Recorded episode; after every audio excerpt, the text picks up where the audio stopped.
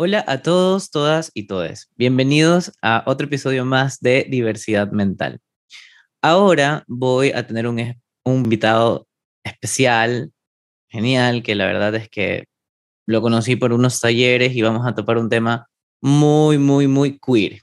Pero no queer como en inglés, sino queer con C-U-I-R, más latino. Entonces, ¿qué les parece si empezamos?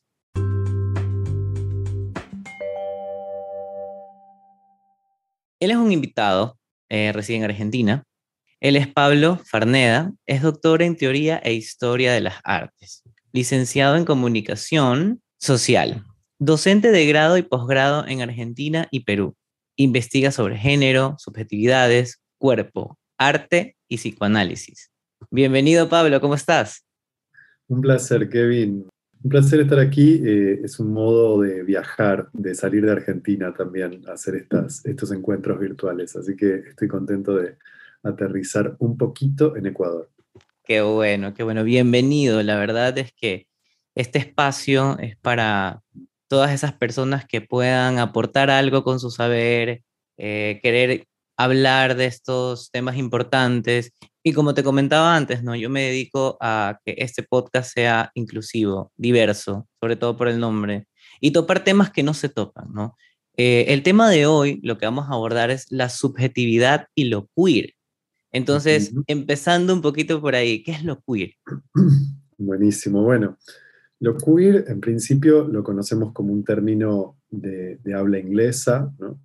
Originalmente la palabra queer en inglés eh, nombra, es un modo de nombrar aquello que se considera torcido, desviado, ¿no? Eh, de hecho, su significado más directo es ese, más literal, pero fundamentalmente lo queer en inglés se usó durante por lo menos dos siglos como un insulto, como un modo de catalogar a personas que eran consideradas por fuera de la normalidad, ¿no? Entonces, no solo acerca de las sexualidades llamadas desviadas, sino también a las personas de clase social baja, personas homeless, eh, personas que vivían en la calle, locos y locas. Por fuera de la norma. Todo lo que se considera ahora por fuera de la norma era nombrado como queer, ¿no? Durante al menos dos siglos, les decía, y desde los años 80 el movimiento las teorías y los movimientos sociales que se autodenominan queer, lo que hacen es reivindicar esos modos de ser singulares más allá de las normas que se imponen ¿no? y de las normalidades que se construyen. Entonces, también aquí en Latinoamérica venimos en una profunda reflexión desde hace varios años en el modo de apropiarnos de ese término, de esa categoría, que es, una categoría eh, política, eh, y que fundamentalmente consiste en apropiarse de una injuria, de algo que fue insultante o injurioso para las personas, y convertirla en un modo de resistencia. Y en Latinoamérica hay diversas apropiaciones de lo queer. En principio, una de las apropiaciones que se viene dando en los últimos años es una transformación en su grafía, eh, en, el modo de escribirla, ¿no? Eh, latinizarlo queer también es llevarlo a la C-U-I-R. Mestizarlo un poco. Mestizarlo un poco, pero también hacerlo resonar con la idea de eh, encuerar, que es una idea de Amy Kaminsky, una, teórica que a mí me, me gusta mucho sobre estos temas, como, también como un modo de desnudar la mirada, ¿no? Encuerar es como sacarse la ropa, pero sacarse los ropajes que cubren nuestra mirada podemos decir, normalizada, normalizante o incluso heteronormativa. Entonces, lo queer está en esas, en, esas disyuntivas, ¿no? También podríamos decir que es más fácil proclamarse en Latinoamérica, proclamarse queer, que usar otros términos que realmente son aquí denigrantes y que nos cuesta apropiarnos, ¿no? Como las, las palabras travesti, puto, torta, lesbiana. Maricón. Eh, marica, ¿no? Eh, y es muy interesante cuando aparecen también movimientos eh, o identidades políticas que reivindican esas palabras latinas que han sido palabras insultantes en nuestros contextos y de las cuales nos podemos reapropiar para hacer otras cosas, ¿no? Claro, igual es darle otro sentido a la palabra. O sea, no tener esta, esta fijeza o este ser rígido con el término, porque sí puede ser muy degradante para alguien que no le guste que se refieran así. y también como los pronombres, ¿no? El hecho de tener, apropiarse de un ella, les, nosotros, poder también tener nuevas identificaciones. ¿Y por qué no? No es como tener un nuevo lenguaje, sino como el lenguaje que ya está hecho, poder desarmarlo, pero para volver a lo armar, o sea, insertar algo nuevo. Sí, lo cierto es que el lenguaje en sí mismo es un ser vivo. El lenguaje es un ser que está vivo, ¿no? Es una entidad en continua transformación como todo lo que está vivo. Entonces, cuando se pretende cristalizarlo demasiado, congelarlo, eh, y bueno, nos perdemos de la riqueza de lo que está pasando en el campo social.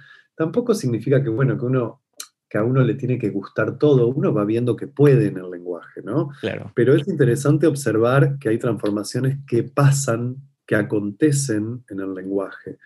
Eh, y creo que algo de las cuestiones de género y de diversidad, entre otros planos, también está pasando por una lucha en el campo del lenguaje. ¿no? Eh, yo pensaba en esto que decías recién de, lo queer, como podemos pensar que son movimientos, o lo que podemos llamarlo queer-queer, ¿no? Eh, son movimientos que nacen como post-identitarios, o sea, movimientos que nacen para cuestionar las identidades fijas, las identidades cristalizadas o rígidas, pero esto no significa que entonces no exista ninguna identidad.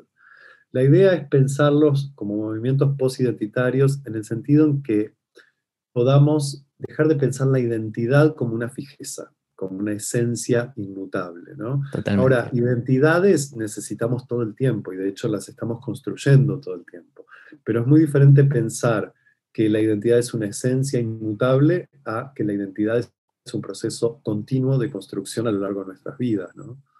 Por supuesto, o sea, necesitamos estas identidades también para saber cómo podemos construirnos como sujetos. Como que tomar algo de una identidad, por ejemplo, un pronombre o también una identidad de género en la cuestión de, ok, soy no binario. Eh, pero ¿qué es esto? Entonces me informo, lo apropio y ahí creo que no sé si me atrevería a decirlo, pero quizás faltaría un poco más en el devenir del ser, ¿no? me recordaba esto en las dislocaciones del cuerpo. Entonces, como poder tomar esa identidad que me nombra, me da un nombre, pero el significado de eso va con mi historia, va con mi ser. Totalmente, va con mi ser y retomo esa palabra preciosa que traes que es, va con mi devenir.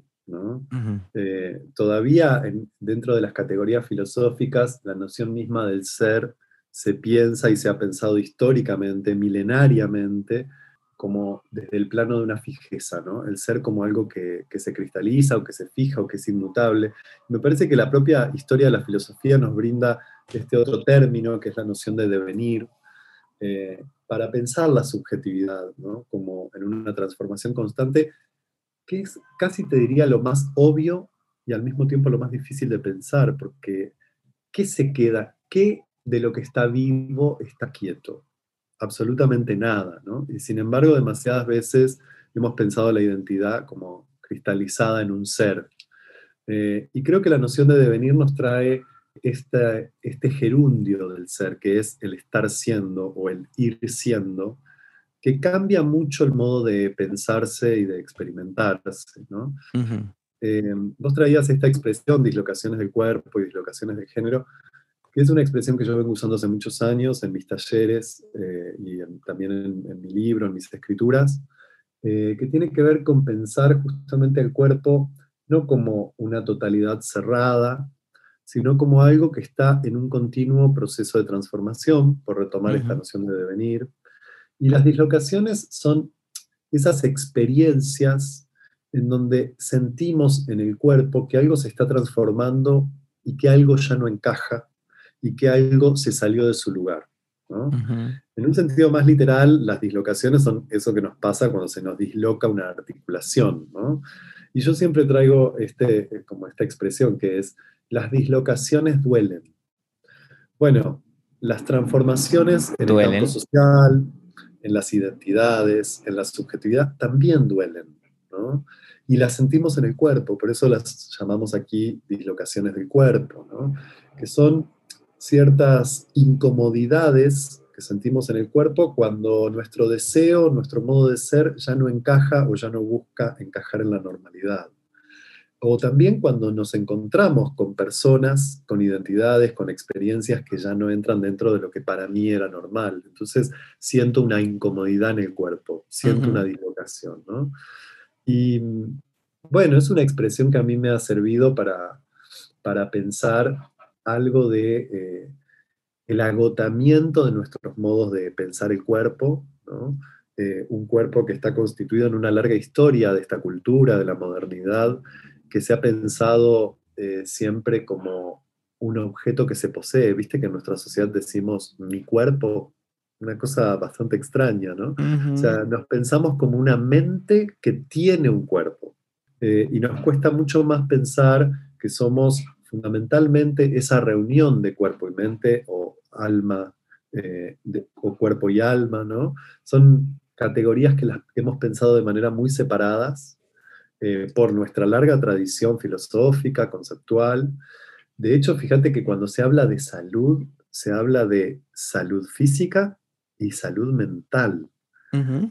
Algo que ya podemos empezar a cuestionar, ¿no? que podríamos estar cuestionando y sin embargo todavía no, no logramos cuestionar esa partición, ¿no? como si el cuerpo y la salud mental o la salud emocional fueran dos cosas separadas. Entonces... Valdría la pena pensarlo. Y me parece que más para un espacio como este que se llama diversidad. Claro, porque igual es como fragmentar, ¿no? Fragmentar esta salud del cuerpo corporal. Y me, me encantaría acotar de que el cuerpo en el lenguaje. O sea, más allá del organismo, de lo que hablamos de las dislocaciones como el hombro, de la mano, es el cuerpo en el lenguaje. Y como estamos marcados por significantes, esos significantes sí están, pero creo que cuando llega el vaciamiento de ese significante, cuando ya no hace eh, sentido, ya no se liga ese, bueno, SC1 en SC2 con el, significado que tenía, ya es donde viene a doler, ¿no? Viene a fastidiar, algo se manifiesta en nuestra subjetividad, también nuestro inconsciente empieza a mandar señales, mensajes, códigos, que sin espacios terapéuticos también es como que cómo los podríamos hacer, ¿no? Y una forma muy interesante de poder hacer de venir esto y quizás simbolizar algo de eso real que rompe, ya poniéndonos un poquito más psicoanalíticos, es el arte. O sea, el valor del arte que se tiene es algo impresionante. Recuerdo tanto esto de que tú le estabas enseñando de las, ¿cómo eran? Las, las yeguas del apocalipsis. las yeguas del Mm, con una foto y la explicación que diste con esto de la cueca, eh, descalzos con vidrios, eh, la sangre mezclándose, el temor a poder contagiarse de VIH o de SIDA, tanto en un performance, ¿no? Y es algo de ese real que imparte el SIDA, ¿no? De ese miedo, de esa angustia que devora no solamente a una cierta población, queer o no queer, sino que a todos, todas y todes. Entonces el valor del arte, diríamos que puede apoyar a ese devenir del ser. Hermosa, hermosa resonancia. Eh, traías esta imagen del cuerpo del lenguaje, ¿no? Claro, nuestros cuerpos están ahí, atravesados, eh, amasados en el lenguaje, están fabricados, hechos y están haciéndose todo el tiempo en el lenguaje. Y tal como tú dices, el arte cuestiona, transforma y crea nuevos lenguajes para los cuerpos. ¿no? Em, las prácticas de performance son un, gran campo de exploración de cuerpos posibles dentro de esta sociedad que reduce tanto el cuerpo a una imagen también idealizada. ¿no? Bueno, estabas nombrando a, este dúo de artistas eh, tan maravilloso que han sido las yeguas del apocalipsis, un, dúo de performance compuesto por Francisco Casas y por Pedro Lemebel, dos escritores queer, profundamente queer del Cono Sur, de Chile. Eh, y Las Yeguas del Apocalipsis fue un proyecto performático que duró varios años, eh, entre finales de los 80 y comienzos de los años 90, y efectivamente traías el relato de, de esa obra, acción, que ellas hacen, que es bailar una música folclórica que se considera la música nacional de Chile. Eh, bailan una cueca, así se llama esa música, sobre un mapa de Latinoamérica eh, invertido, un mapa invertido de Latinoamérica, que está cubierto por vidrios de botellas rotas de Coca-Cola. Y, además lo bailan entre dos varones, entre dos varones maricas, eh, más allá de sus devenires travestis de cada una. Eh, están jugando a este juego de seducción entre dos varones y al mismo tiempo, en otra capa de sentido, están denunciando la colonialidad americana. Y, de hecho lo hacen como performance eh, en una fecha muy particular que es el 12 de octubre de 1989, si no me equivoco. Y entonces es un modo que guarda una serie de, relatos, de capas de sentidos. ¿no? El arte tiene esa potencia de condensar una profunda crítica social y una profunda apertura de otros posibles, ¿no? porque ese, ese baile, ese juego de seducción que se da entre los dos bailarines, em, en donde, como tú decías, se van cortando los pies y en donde la sangre aparece como, como una materia amenazante. ¿no? Eh, fuente de contagio. como fuente de contagio, exactamente, funciona como, como una multiplicidad de sentidos ahí condensados en esa obra para abrir posibles de pensamiento, para abrir cuestionamientos y otros posibles de pensamiento. Entonces, creo que el cuerpo experimenta campos de deseo, ¿no? que, el arte a través de los, en los cuerpos experimenta campos de deseo. Sí, y acá en Quito existe un grupo que hoy justamente estaba investigando que se llama Pachaqueer. Y me encanta su nombre porque viene de la Pachamama y esto queer, ¿no? Adoptan este queer del inglés y lo mezclan, lo mestizan con el Pacha. Entonces, estos son dos artistas que se llaman Eduardo Fajardo, como La Mota, y Fernando Rodríguez, que es La Coca. Y ellos hacen este tipo de... Me recordaron mucho a las yeguas del apocalipsis, hoy que los veía, ¿no? Pero, ¿qué pasa con ellos?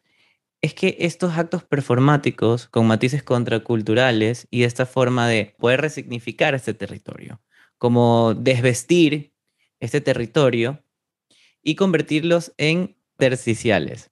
Es una palabra un poco como coger y tener un maniquí vestido por la colonización, blanco, que no es mestizo, y que te venden esta figura de un Ecuador que fue colonizado y de así debes de ser, así debes de eh, moverte, así debes de hablar, así debes de expresarte, ¿no? Como la necropolítica, coger y en todo este espectro también de lo queer, venir a politizar los cuerpos, cómo es un cuerpo no binario, cómo es un cuerpo trans, cómo es ser travesti, eh, un poco hablando también de los shows, ¿no? Como RuPaul, cómo ser una drag queen. Y es interesante la mirada que se puede tener de estos grupos. Igual ellos como que con estas este, actividades performáticas resignifican los espacios a través del placer y la disidencia, como la violencia simbólica para quien quiere controlar las cuerpas, como le llaman ellos, ¿no? Convirtiéndose el colectivo como un actor político de la diversidad y las nuevas ontologías constructivas. O sea, este extracto lo saqué de un, de un paper que estaba leyendo de ellos y hay varias cosas en YouTube y fueron de la misma magnitud de que me impactaron, o sea, sentía al verlo en mi cuerpo una sensación como, ¿qué es esto? Y creo que si lo hubiera visto en vivo hubiera sido como no sé, como de sentirlo más allá, pero no lo podía significar. O sea, no, no sabía cómo ponerle un nombre a aquello. Y qué chévere que existan esto aquí en Ecuador, porque siendo una, un país tercermundista, latino, mestizo, donde muchas veces el machismo está presente en todos los campos, existen también estos cuerpos o las cuerpas disidentes que pueden hacer algo, que se pueden ir en contra y que no solamente están tras un escritorio, sino que hacen y ponen su cuerpo, ¿no? Y hacen devenir estos sujetos que desisten de que no quieren ser politizados y simplemente ser llevados al deseo. Algo me, me, me recordaba de Foucault, no me acuerdo muy bien, pero Michel Foucault también hablaba del deseo gay, de que ya este deseo gay ya está súper, ¿cómo se llama esto? De, la, de los políticos que crean objetos. Eh, no es el comunismo, costumizados. Eh, Ay, se me olvida. Pero bueno, e, este, estos sistemas políticos que te crean objetos y ya el hecho de poder objetizar el deseo gay ya es poner en una marca, ya es venderte una identidad, ya es venderte un cómo ser. Pero ahora, ok, perfecto, te encuentras con la homosexualidad, te encuentras frente a un espectro y dices, ok, elijo ser hombre gay. Pero ¿qué más hay? O sea, quiero vivir de acuerdo al sistema, entonces quiero vivir de acuerdo a lo que está. Y lo que hablábamos hace un día, no todos los homosexuales, todos los gays o del espectro queer no están llamados a ser revolucionarios y está bien. Y en ese sentido, ¿qué sería el devenir? Mm. Bueno, tocaste varios puntos ahí. Podríamos decir que la gran operatoria política del sistema es construir y vender identidades. Esa es una operatoria tremendamente política y que nos, nos convence de que hay un modo de ser, un modo de ser varón, un modo de ser mujer, un modo de ser hetero, un modo de ser gay, ¿no? Y bueno, son constructos políticos las identidades. Em, creo que justamente, primero, los movimientos queer. El capitalismo, ya me eh, acordé. Movimientos El capitalismo, Muy bien, claro. Me estaba refiriendo a eso y yo también me estoy refiriendo a eso, ¿no? Porque cuando digo sistema, me estoy refiriendo al sistema capitalista de la Consumismo totalmente. Entonces también las identidades se, vienen, se vuelven un bien de consumo y hay un modo correcto de ser, incluso un modo correcto de pertenecer a la diversidad. Y hay otros modos que siguen siendo marginales o, como decías tú hace un rato, intersticiales, en el sentido que se encuentran en los márgenes, en los bordes, en los intersticios. Esos modos, eh, esos modos de ser de la diversidad, en general son vividos como desobediencias a los mandatos. ¿A los mandatos de qué? De la, del racismo, a los mandatos de clase social. Digo, me parece que, que lo queer, una de las cosas más potentes que trae, es un cuestionamiento, no en tanto lógica de la diversidad, sino que eso que llamamos las diversidades también están atravesadas por cuestiones que tienen que ver con la raza, la clase, el origen cultural, el origen religioso. La historia. la historia, y no es menor esas dimensiones, porque no es lo mismo ser, lo voy a poner en términos de la ciudad de Buenos Aires, ¿no? acá hay un barrio muy divino que se llama Palermo. No es lo mismo ser un gay, no es lo mismo ser un gay en Palermo que ser un puto en Floresta, ¿no? que es otro barrio que no tiene nada que ver con lo, cool que es eh, Palermo. ¿no? Bueno, esto son modos diferenciales de, encarnar el cuerpo, la sexualidad y la identidad. Y creo que lo queer aparece para reivindicar esas identidades que no quieren entrar en la normalidad o que no pueden porque, justamente porque vivimos en un sistema que excluye sistemáticamente los cuerpos que no encajan, la raza que no encaja, la clase social que no encaja. Em, entonces, es muy costoso en Latinoamérica ser mestizo, ser negro, ser indio. ¿no? Es costoso para los cuerpos. Imagínense ser una mujer negra, una mujer india. Ahora imagínense ser una travesti negra o india. Bueno, ahí podemos ver todos los sistemas de exclusión que operan en nuestras sociedades, ¿no? Y, lo queer denuncia eso. Entonces, creo que en este sentido se liga con el devenir, la posibilidad de vivir, de, primero de poder asumir nuestras propias historias, nuestras historias de mestizaje, nuestras historias de discriminación, nuestras historias dolorosas. O sea, me parece que acá aparece la reivindicación de la fiesta y de la alegría, pero no una alegría de, de shopping, no una alegría de la buena vida, de la foto en el yate, la alegría de resistir y de, vivir la vida que deseamos vivir, que es una alegría justamente muy política en este sentido, ¿no? Eh, y no tan mercantil. Y lo queer reivindica esa politicidad de la alegría y esa diversidad de los cuerpos. Por eso también tocan las cuestiones que tienen que ver con los cuerpos eh, llamados por nuestra sociedad discapacitados, los cuerpos gordos, los cuerpos racializados.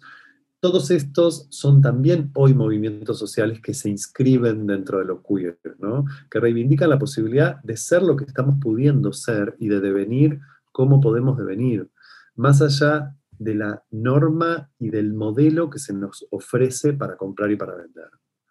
Claro, sí, igual como creo que ya lo queer abarca todo eso de, como lo dices, ¿no? Los cuerpos, las razas, o sea, es como tener un abanico de todo lo excluido. y desde ahí poder crear, identificarte, como que formarte y aparte de venir, ¿no? De venir eso, pero también tiene que ver con el deseo.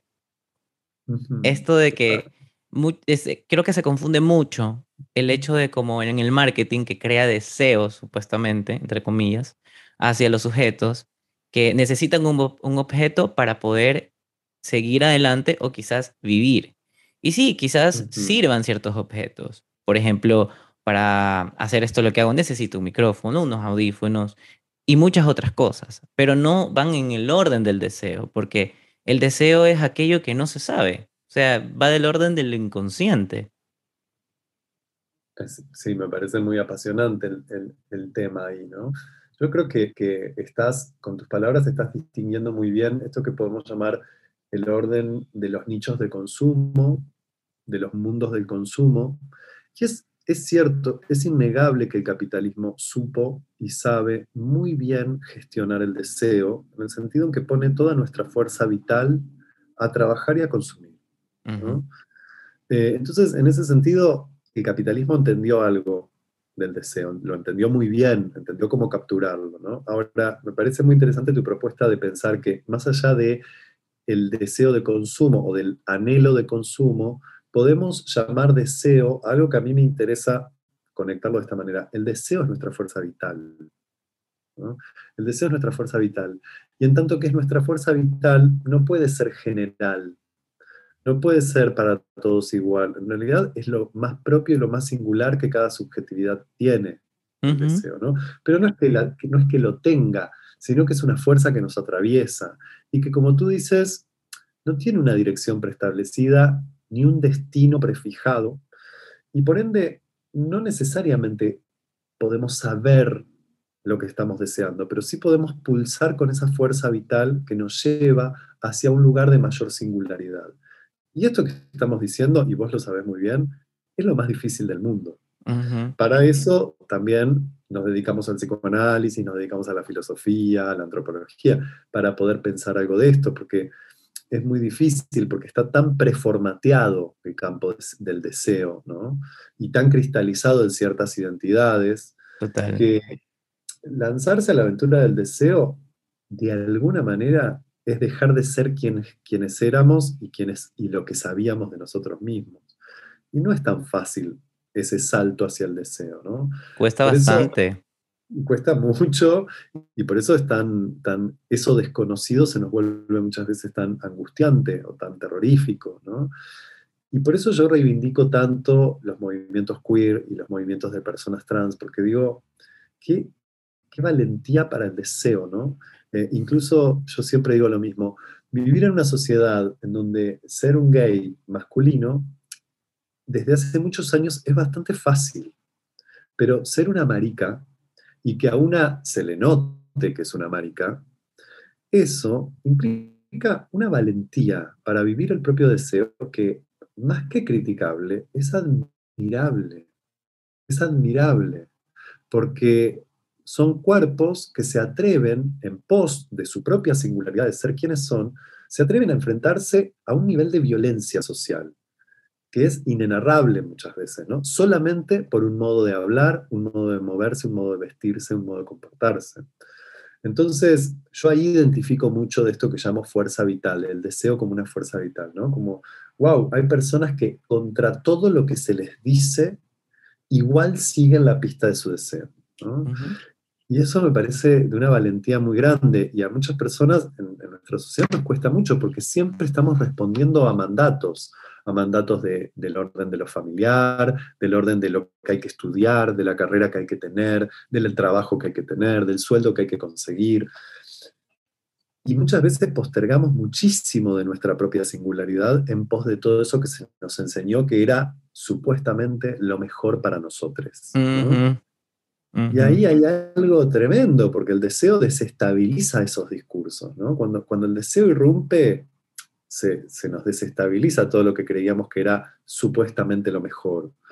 Eh, por eso y entra en cuestionamiento muchas cosas, ¿no? O sea, entra a cuestionar más allá de lo que está establecido, como el ideal del yo, el yo ideal, Y es como, ok, eso es lo que te ha servido por el momento, pero cuando aparece el deseo como la fuerza vital que nos mueve, es como todos los cimientos los veo como un terremoto, ¿no? Todo lo que está construido comienza a tambalear y a caerse o a agrietarse. Y es ahí donde preocupa, porque lo que sostiene ya no tiene la misma fuerza de sostén. Entonces hay que ir en busca de otras cosas, en el, en el seguir la pista del deseo. Yo creo que sin este deseo nosotros no podríamos funcionar como sujetos hablantes tampoco, porque hay algo que nos motiva, como lo, como lo dices tú, me encanta, o sea, es el, el hecho de tener este motor de vida, como la gasolina de un auto. Y también ahora, como entrando en esto de, de, lo queer, del psicoanálisis, ¿tú ves necesario como apuntar a este psicoanálisis queer? Más allá del espectro de género, mucho, muchísimo más allá de las identidades. Ahí está, me parece súper interesante la conexión, porque vos estás trayendo esta reflexión en torno al deseo, inevitablemente a mí me hace pensar que todo esto, no, claramente que de lo que estamos hablando no tiene que ver solo con la cuestión de las identidades sexuales ni de las identidades de género, tiene que ver con el modo de pensar la subjetividad para cualquier persona, en todo sentido. Y la verdad es que cuando las personas son capaces de escuchar y de responder a la llamada del deseo, inevitablemente devienen queer. No tiene nada que ver con quién uno se acuesta, con quién uno duerme.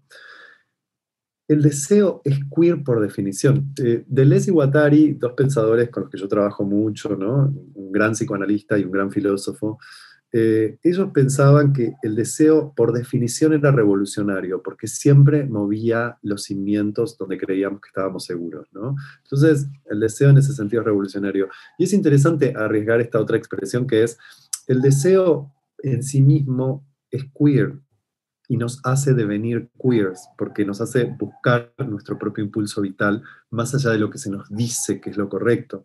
Por eso lo queer se corre de tratar de hablar solamente del género y la sexualidad y puede tocar y hacer sentir a un montón de personas que tal vez no, les interesan el tema de del género, de las diversidades, pero sin embargo lo queer toca algo de esta extrañeza. ¿no?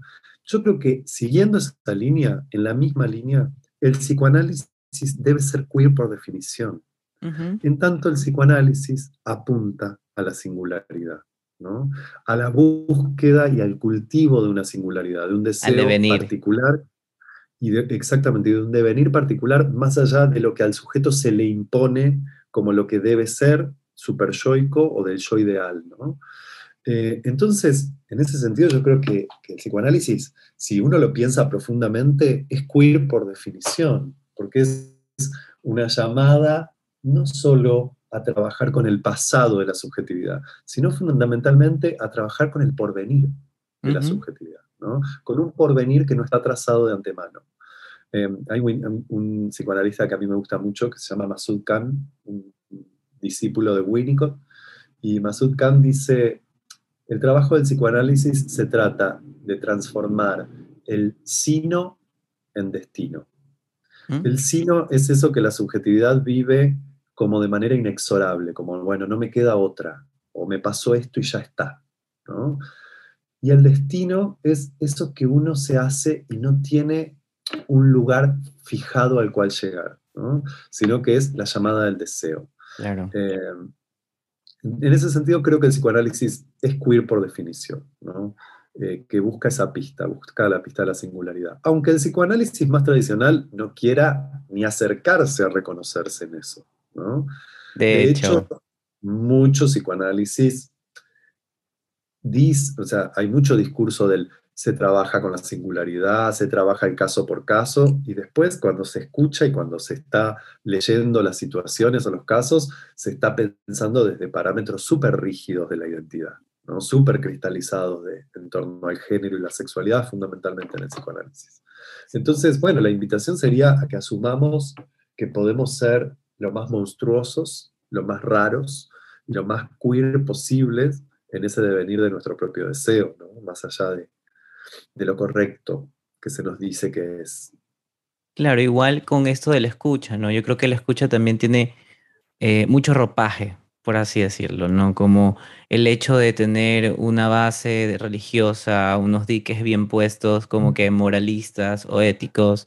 También esto de ser burgués o no ser burgués, tener cierto estatus, a quién atiendo, a quién no, a quién recibo, a quién rechazo, a quién derivo.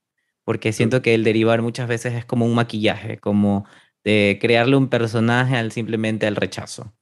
Y esto del psicoanálisis queer, yo lo veo más como el, por el lado del semblante del psicólogo, ¿no? Como también dejar ser un poco más, valga la redundancia, el ser de ese sujeto, porque tampoco eres Freud ni Lacan para vestirte siempre eterno y blanco y negro y café, y tampoco para tener estos, ¿cómo te explico? Estas maneras de ser, ¿no? Entonces, si apuntamos a un, en un psicoanálisis, en un devenir, en un eh, apuntar al deseo, de no saber, de tener una brújula, pero sin un norte, sin un sur, sino caminar en base a lo que te mueva y a lo que te vibre en el momento. Entonces, ¿por qué como que investirnos de tanto? Si podemos como dejarlo un rato en el ropero y escuchar. Tener como, podría ser una escucha más limpia, menos eh, segregatoria, como que, ah, es por esto, es por acá, es por acá, sino como que dejar que el sujeto hable y en base a las teorías poder saber hacer con el caso, ¿no? con la clínica. Y bueno, yo creo que por el momento estamos genial. Muchas gracias por este, este episodio del podcast. La verdad es que ha sido uno de los más reveladores y muy, muy movilizantes porque te llevan a esto, ¿no? A lo que yo quería desde un inicio, a pensar, a no solamente estar estáticos y pertenecer, ser, apoyar, ok, pero ¿y qué más hay detrás de eso? ¿no? Entonces, muchísimas gracias, Pablo. Eh, por si acaso, si alguien quiere saber de ti, dónde te encuentran. En Instagram con mi nombre, Pablo Farneda, pueden acercarse y, y chusmear ahí un poco qué estoy haciendo y mis talleres y, las lecturas que hay ahí. Sí, recomendadísimo, la verdad. O sea, yo entré por mera curiosidad y, y ahora estoy como que mi deseo me está llevando nomás. Yo simplemente cojo, abro, leo, investigo, escribo, planteo, me reúno y, la, y qué bueno, qué bueno poder también como tener estos espacios donde se le dé prioridad al deseo, más no solamente a una academia y a impartir un saber. Sí, existe un saber, existe base teórica, pero también es el impulso a poder como que crear. Así que muchas gracias, buenas noches, nos vemos en el siguiente episodio. Bye.